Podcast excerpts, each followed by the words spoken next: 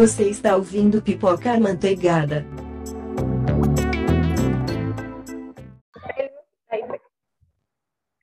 Oi, gente, a gente está no nosso sétimo episódio do Pipoca Manteigada.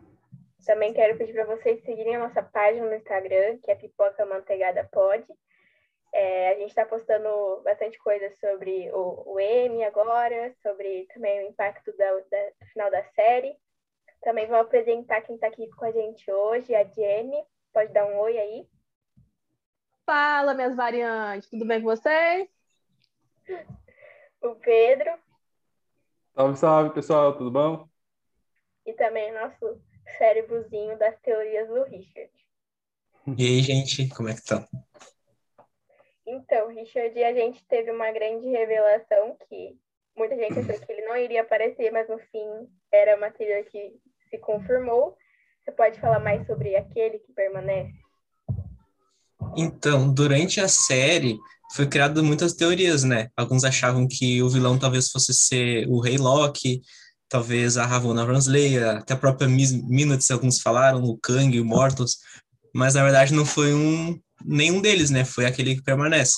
Que para quem não sabe, aquele que permanece, ele era um agente da TVA, né? Foi o último ser vivo que sobrou.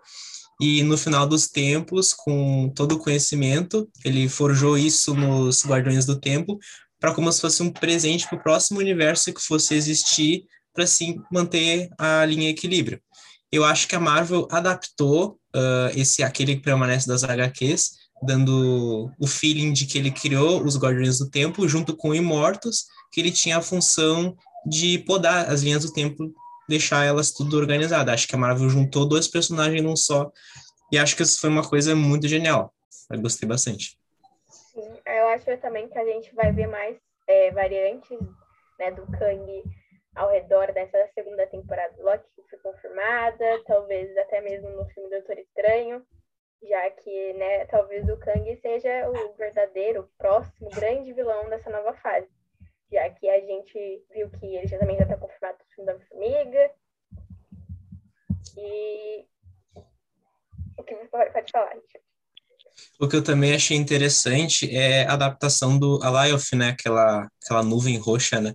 Que nas HQs ele é foi é tipo uma criatura que ele tava que quando teve essa guerra multiversal, né, ele conseguiu se desprender do tempo e ele era exatamente como a série mostrou, ele podia consumir qualquer coisa viva, só que nas HQs ele era um pé no sapato do Kang, porque ele impedia que o Kang conseguisse aumentar o seu império, inclusive o império do Alioth era três vezes maior do que o Kang, né? E na série eles adaptaram o Alioth como se fosse o cão de guarda do daquele que permanece, né, para proteger ele. Achei bastante legal isso aí. Sim, sim, foi bem, bem interessante ver que tecnicamente, né, aquela versão se considerava mais poderosa entre suas variantes, né? Mas é como a gente pensar, qualquer tipo de variante que tiver vai achar que ele mesmo vai ser poderoso. Mas outra coisa Exatamente. que a gente viu também nesse meio que foi super emocionante e muita gente estava esperando foi o beijo entre o Loki e a Sylvie, por mais estranho que fosse, era um momento muito esperado. E o que, que você pode falar sobre isso, Jenny, também? A gente viu uma traição que a gente não queria que tivesse acontecido. Então, é, eu acho que era a parte que eu mais queria ver e a parte que eu mais fiquei triste foi finalmente eles se beijando, né? A gente queria muito, tava chupando muitos locks juntos. E eu, aqueceu meu coração, mas essa traição acabou com a minha raça. Acabou com a minha raça. Porque, gente, ela não soube escutar, saber que o Loki realmente tinha razão no que ele estava falando. E ver o Loki daquele jeito, desesperado, pedindo para ela parar, para ela raciocinar, para ela saber o que ela estava fazendo. E ela deu aquele beijo, tipo assim, o que conquistou, é, aquela, aquela audácia dela conquistou muito ele. E essa mesma audácia acabou quebrando as duas pernas dele, né, gente? Então, essa traição foi demais para mim. E ver o Loki daquele jeito acabou comigo. Mas a gente sabe, né, que ele vai como um homem certo que ele é, por mais que ele já tenha sido vilão, ele vai voltar para ajudar ela, de algum jeito. É que vale a gente pensar no lado dela, Eu é, fiquei muito brava com a atitude dela, mas a gente tem que parar pra pensar que ela tá querendo matar o criador da TVA desde que ela fugiu quando era criança, então esse sempre foi o objetivo dela, e ela não cogitou em nenhum momento não fazer isso, já que ela sempre, sempre, sempre batalhou para fazer isso. Mas logo depois que ela né, matou o, aquele que permanece, ela caiu no chão e viu que não valeu de nada, porque o que, que ela ia fazer agora? Nada. Mas eu acho que provavelmente a gente vai ver mais sobre ela e talvez algum jeito de o que, que aconteceu depois, se ela assumiu né, o posto né, de, sei lá, do dono da TVA na segunda temporada. Mas isso acho que não sei. E eu também é. outra coisa que foi. Alguém quer comentar sobre isso? Oi? Eu só queria, eu queria comentar que, eu, que uma coisa que me pegou bastante foi ver, depois daquela traição, o Loki sentado triste lá, na, tipo, chorando. sem ação, é, chorando. E logo depois disso, apare é, mostra a própria Sylvie, depois de matar o, o, aquele que permanece, tipo, e agora? Eu faço, né? Não, talvez eu tenha resolvido o problema do jeito que eu esperava. Isso é, me pegou um pouco porque eu tô ansioso para ver a segunda temporada. Sim, o que mais me deixou, tipo assim, triste, não tem? No meio do episódio, foi lá no início, né, daquela conversa toda com o Conquistador, ela, ele oferecendo, né, o trono para eles, para eles comandarem tudo que estava ao redor. E ela fala assim que ele só queria o trono, que ele só estava ligando para o trono e que ele era mentiroso. Ele falou assim, eu realmente sou mentiroso. Mas é, você não ela não estava raciocinando direito. E ela acusar ele, tipo assim, ela conhece ele, ela é ele. E ela falou que eles dois não pensam da mesma forma. Eu achei muito. Cara, eu achei pesado. Uma amizade que, tipo assim, foi, ficou tão forte ser abalada por uma coisa que nenhum dos dois mereceu ouvir. Mas eu acho, principalmente, que a gente tem quase certeza que o evento Nexus da Sylvie foi que ela era realmente boa demais para ser um Loki. Como a gente viu também, ela confiou muito fácil na Ravonna e um Loki jamais faria é, confiar alguém assim tão fácil. Então, a gente, por mais que eles sejam tecnicamente a mesma pessoa, eles são têm personalidades diferentes. Alguém quer comentar também sobre isso? É que eles tiveram experiências diferentes, né? Até antes deles entrarem naquele castelo, naquela cidadela do, do fim dos tempos, né? Ela disse que esperou a vida dela para fazer aquilo antes mesmo dele nascer, ela já fugia da TVA, né? Então ela tinha muito mais tempo de, de resistência do que Loki. Mas por incrível que pareça, ela tinha mais resistência, porém o Loki eu tava sendo mais racional do que ela naquela situação, né? Ela tava querendo matar o aquele que permanece e foda-se, tipo isso. É, ela não teve dó, não. Ela foi e tacou o negócio nele sem pena. Exatamente. E por incrível que pareça, vocês podem querer me jogar, mas eu gostei do, do, do, do Jonathan Majors, o, o Kang, sei lá, aquele que permanece. Eu gostei da atuação dele e ele fez até, por um momento, eu gostar do personagem dele na série. Gostei dele. Eu acho que a versão má, má mesmo, que a gente vai realmente odiar muito, não é ele, né? o Kang, o Conquistador, vai ser outra variante, né? Aquele que mais vai ser só um, né? E a gente também descobre que o Kang, na verdade, era um cientista. Ele era uma pessoa humana que teve um conhecimento gigantesco para conseguir descobrir o multiverso. E ainda se comunicar com as suas diferentes versões. E o que, que você acha disso, Richard? A gente vai ser, acho que vai ter um grande impacto, assim, nas próximas próximos projetos, até mesmo porque o Loki já foi confirmado no filme do Doutor Estranho. Richard? Era eu? É, é para mim ela tinha falado contigo. Ah, tá. Não, eu, eu acho que, assim, o que a série, o que aconteceu na série do Loki é uma coisa que vai afetar não só o filme do Doutor Estranho, nem nada, mas vai afetar o vai afetar afeta o, o, a, o MCU inteiro agora, né? Porque ele abriu um multiverso, então pode trazer muitas coisas, muitos personagens, né? Que a gente queira e também muitos vilões, né? Como próprias variantes do Kang e talvez outros vilões que façam parte de outros universos, né? Né? Sim, é os próprios vilões de vários outros filmes dos, dos Homem-Aranha, né? vão estar no Isso. filme do no terceiro filme do Homem-Aranha, então a gente vai ver essas variantes indo parar no universo que a gente já conhece. Mas eu acho que vai, acho que o Loki foi a né, estreia que mais teve impacto no- nessa fase, porque tudo que vai acontecer agora foi porque isso aconteceu. Pode comentar. Eu, eu até acho que esse momento da Sylvie matando aquele que permanece, talvez seja o momento mais importante dessa fase. Porque é, e se naquele trailer dos Eternos, que a pessoa que está narrando fala, nós não interferimos até agora. Esse até agora dela foi esse momento que a Sylvie matou aquele que permanece e abriu esse multiverso e chegou aquela porra louca toda lá. Eu Até acho que mesmo esse porque, né, a gente viu que os Eternos e o Kang tinham a mesma é, cor de magia, né? Que é o dourado. Então acho que Então, eles têm uma conexão bem grande. Pode ser. então eu, eu, a- eu acho isso. Talvez esse tenha sido o momento chave até agora. E, e outra Mas- coisa também. Quer falar alguma coisa? Pode falar. É, a gente, no comecinho do, da série, a gente levou um baita de um susto, aquela desgraça. O que, você acha disso, Pedro? Cara, ainda bem que eu não assisti isso às quatro da manhã, igual a maioria fez. Eu, eu assisti, Mas- eu quase tomei susto, assim, tem uma coisa atrás de mim, gente.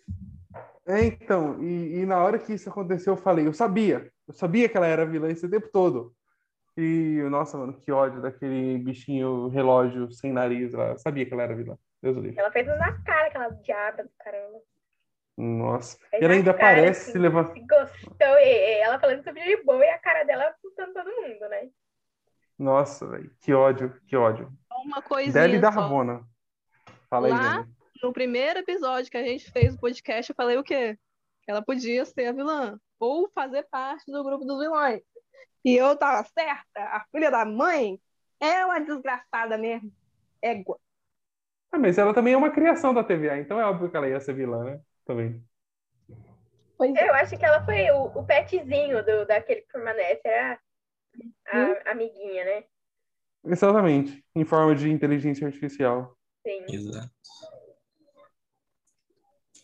Mas, cara, eu fiquei, eu fiquei pensando, tipo, porque, por exemplo, teve o, o último episódio inteiro foi basicamente uma conversa, né? Eles conversando com o aquele que permanece. No final teve uma ação.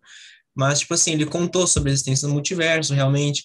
Mas eu fico pensando, poxa, se ele mentiu para TVA sobre a existência do universo, por que, que ele não poderia ter mentido para Sylvie e pro, pro Loki sobre realmente o multiverso? Eu acho que ele contou meias verdades naquilo lá, sobre existir variantes dele de outros universos, teve a guerra multiversal, algumas coisas ficou meio mal explicado, eu acho. Sim, sim. Acho que a gente talvez é, descubra mais sobre isso, talvez na segunda temporada, né?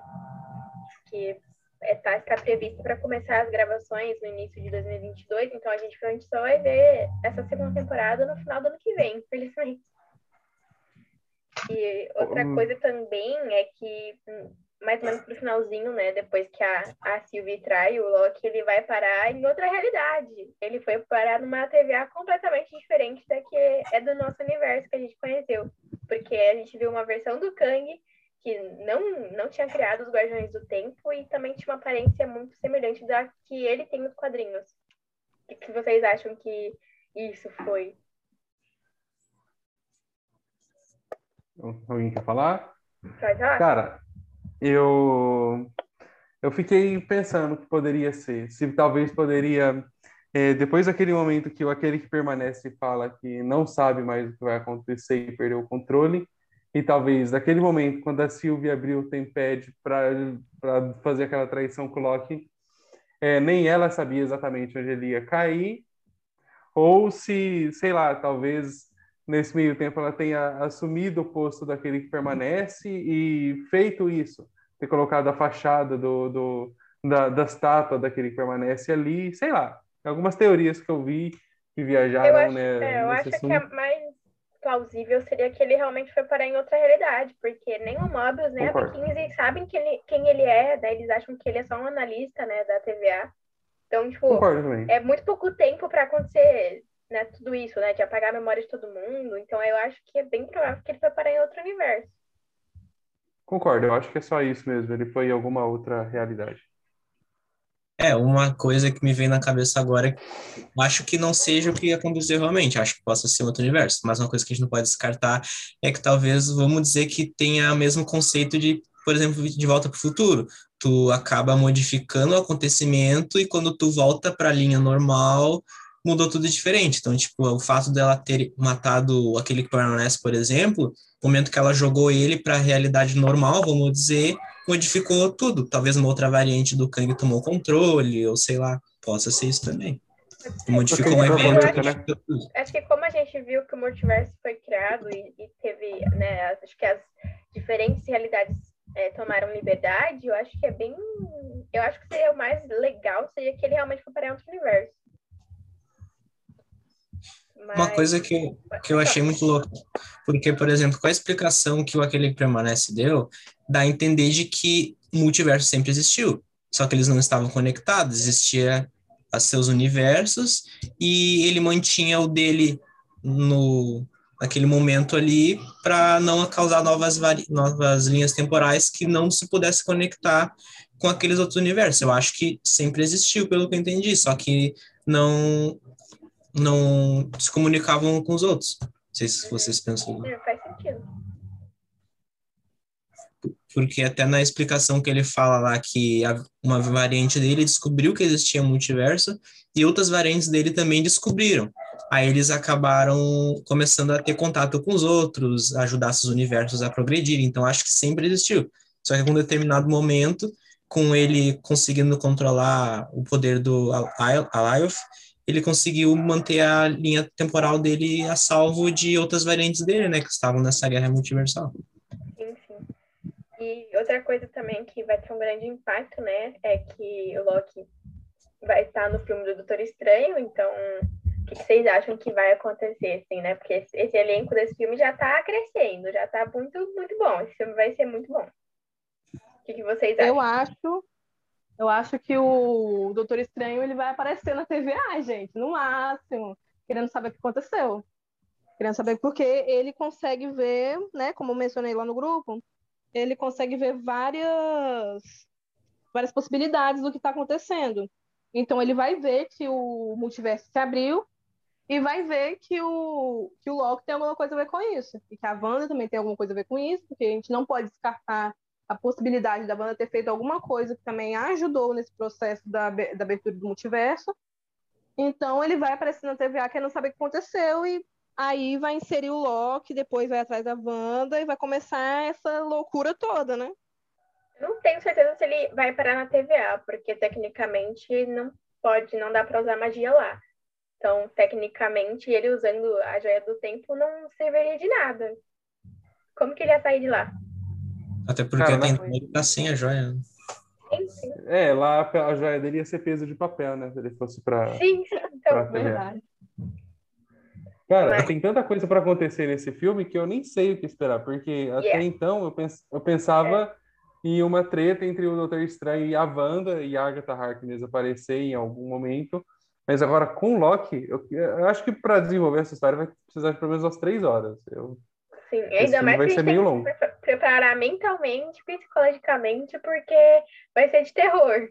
Então, provavelmente, a gente já tomou susto com a Miss Minutes, imaginando que realmente é de terror. Ah, mas assim, a Elizabeth Olsen falou que vai ser o filme mais assustador da Marvel. Mas não é muito difícil fazer o filme mais assustador da Marvel. Os filmes da Marvel não são assustadores. Exatamente. Que nem Viúva Negra foi o mais sangrento e mais pesado. Exatamente. Sim, sim. A maioria dos filmes da Marvel são leves, então sei lá o que, que a Elizabeth Olsen considera assustador também, né? Vai é. saber, gente. Pelo amor de Deus, vai saber, né? Vai saber. Vai. Mas enfim, eu tô ansioso para ver o que pode haver de aterrorizante. Deve ser legal. Uhum. Sim, eu acho que a, que a, que a Wanda, ela vai estar tá bem. Como é que fala? Ela vai estar tá bem. Também, né? Mas ela vai estar tá bastante influenciada pelo Dark Hold. Porque. Ai, caralho! Machuquei meu dedo. porque né, a gente vê lá no final do WandaVision ela escutando a voz dos, meninos e ela dá aquele solavão, tipo assim, meus filhos, eu acho que é ali que ela começa a ficar desboilado da cabeça mesmo. O que que eu acho que possa acontecer? Por exemplo, que vai ter aparição do Loki e tal. Eu acho mais fácil o Loki ir até o Doutor Estranho do que o Doutor Estranho até o Loki. Porque eu acho que vai acontecer essa questão do multiverso, talvez vai começar a vir gente pro universo de cá e pro, de lá, vai começar a vir vilões e tudo mais. Acho que talvez o Loki conclua que precisa da ajuda de pesos pesados, talvez o Doutor Estranho, a própria Wanda, que está atrás dos filhos. Acho que vai ser basicamente isso, vão todos eles se juntarem a fim de derrotar uma, um, um vilão em comum, assim, talvez. Mas Exatamente, o- como ele vai... Vários vilões agora. Ou vários. É, e eu É. acho que como ele tem alguma coisa que tem a ver com linha do tempo, provavelmente a primeira pessoa que o Loki vai pensar em ajudar é o Mago da Joia do Tempo. Então ele Exatamente. provavelmente vai ser a primeira pessoa que ele vai procurar. Ele que vai procurar o, o, o Steven Strange, eu acho. Só que eles que- têm que introduzir nesse filme como que ele vai saber da identidade dele, porque o Loki que, é, que a gente conhece, ele é de 2012, ele não chegou àquele momento de, do, do terceiro filme de Thor, ele não chegou a conhecer o Doutor Estranho, nem a Wanda ele conhece, então eles têm que introduzir bem essa questão de como que ele vai saber sobre essa, esses, novos, esses novos personagens na vida dele. Porque ele não É. sabe quem que essas pessoas são. Mas eu acho que o Doutor Estranho vai saber. Ele vai ter alguma forma de saber, o Doutor Estranho. Muito Não, o tentar Estranho sabe, mas o, isso o na- Loki em si É. É, que, sei lá, o Doutor Estranho é o mago supremo da Terra. E o Loki, ele vinha em Asgard. Então, tipo assim, tem como... é, deveria saber, tipo, que tem um protetor na Terra. Tipo assim, sei lá. é. Ei, o Doutor Estranho vai saber que, quem é o Loki. Ele pode não saber qual Loki é, que aquele ali é um Loki de uma outra realidade. Mas ele vai saber que existe um Loki, provavelmente. É, mas uma coisa que eu não descartei ainda foi o Loki estar com a joia do tempo. Sim, por causa daquele terceiro, né? No terceiro episódio, ainda- verdade. Eu ainda não descartei isso. Isso ainda Só tá foi na minha mente. É, eu, Eu eu já, eu já descartei essa ideia porque no último episódio agora a gente viu o Loki usando uma espécie de telecinese para puxar a Sylvie, como se fosse um poder dele. Então acho que ele talvez tenha usado da mesma coisa com aquele prédio, só que ainda assim deu a impressão de que o prédio estava voltando no tempo. Então, Como- o prédio não, ele não só fez o prédio voltar com telecinese, ele reconstituiu o prédio. As Exatamente. pedras voltando e tudo. É. Eu acho que foi já do tempo, sim. Ali foi telecinese com a Sylvie, mas lá eu Sim. acho que foi já do tempo. Tá certo que o Loki é mais apelando do que a gente pensava, mas não tanto fazer uma coisa e voltar no tempo, né? Pelo amor de Deus. Ou conjurar É. Asgard, tipo, o Loki vai da van. Né? Igual, tipo assim, é, fazer, introduzir o Doutor Estranho. Não, introduzir o Loki na realidade do, do Doutor Estranho. Como é que ele vai saber que a Wanda e o Doutor Estranho existem? Vocês lembram lá no começo do, da série, quando o Mobius mostra pro Loki aquela fita sobre tudo que aconteceu depois da morte, entre aspas, dele? É- aparece o Thor chorando com saudade do irmão dele, mostra ele morrendo pro Thanos. Então, acho que vai ser alguma coisa daquele tipo, alguma coisa daquela fita que pode sim trazer o. Tipo assim, fazer o Loki é, descobrir quem é o Doutor Estranho e quem é a Wanda. Alguma coisa do tipo. Vocês entenderam? Uma boa teoria. É uma boa teoria, mas ele vai ter que tentar descobrir sobre isso em um outro universo. E nesse, nesse universo coisas podem ser bem diferentes do que a gente conhece. Sim. Mas Sim, é uma tipo teoria uma boa, guerra pode, mundial. pode acontecer. E esse foi isso, né? E outra coisa que lançou ontem foi a segunda temporada de Eu Nunca. E, em geral, alguém mais aqui assistiu ou só fui eu? Ah, Eu eu- Ainda não vi. ainda não. Eu me esqueci. Em Eu geral, não soube, não. É, foi uma temporada bem descontraída, eu acho que teve um, um bom desenvolvimento, assim, a gente vê uma grande evolução do personagem do Paxton, que ele não é só um símbolo sexual, né, ele também quer ser uma pessoa mais, como posso dizer, inteligente, ele não quer ser levado só por ele ser bonito, entendeu? E ele, a gente vê uma redenção dele, eu comecei a série sendo totalmente do, do, time do, do time do bem, e continua sendo relativamente sendo, porque. Mas eu fiquei com uma certa raiva do personagem, por mais que a, a Dev fez uma coisa totalmente é, imprudente de querer namorar os dois ao mesmo tempo. Lógico que isso ia dar cagada. Mas ele acabou namorando a menina, tipo, muito em curto tempo, só porque ele queria esconder o sentimento que ele tinha pela Dev. Mas eu acho que algumas coisas da, da série, da segunda temporada, se repetiram muito na questão da, da primeira, que eu acho que foi a questão da, da prima da Dev, né, a Kamala, que não precisava, eles ficaram na mesma tecla, foi o que me irritou. Mas, em geral, eu comecei como time bem, terminei como time Paxton, mas eu não, não tenho certeza com quem que eu quero que ela fique. Mas eu gosto muito do personagem do Ben, eu acho que ela tem mais química com ele do que com o Paxton.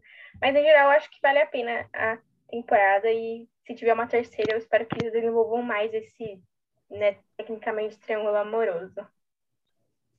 Alguém quer comentar? Não, não é nada a ver sobre Eu Nunca Mais, que eu fiquei sabendo essa semana que foi renovada para uma segunda temporada o revival de iCarly, então já Sim. informando todo mundo sobre esse daí. E outra coisa, falta acho que só duas semanas para o lançamento da animação do, do He-Man. Para quem está ansioso, como eu, só estou compartilhando aqui essa informação. Estamos Nossa, quero, hein? E outra coisa essa animação também. vai ser top, hein? Sim, vai ser para quem teve essa infância, vai ser bem emocionante. Sim. Outra coisa também que lançou hoje foi a última parte de Rua do Medo, né? Que a gente vai realmente conhecer o passado da bruxa, né? E eu acho que, em geral, essa trilogia foi fechada com chave de ouro. Foi bem interessante ver o desenvolvimento, ver o passado da, da personagem, né?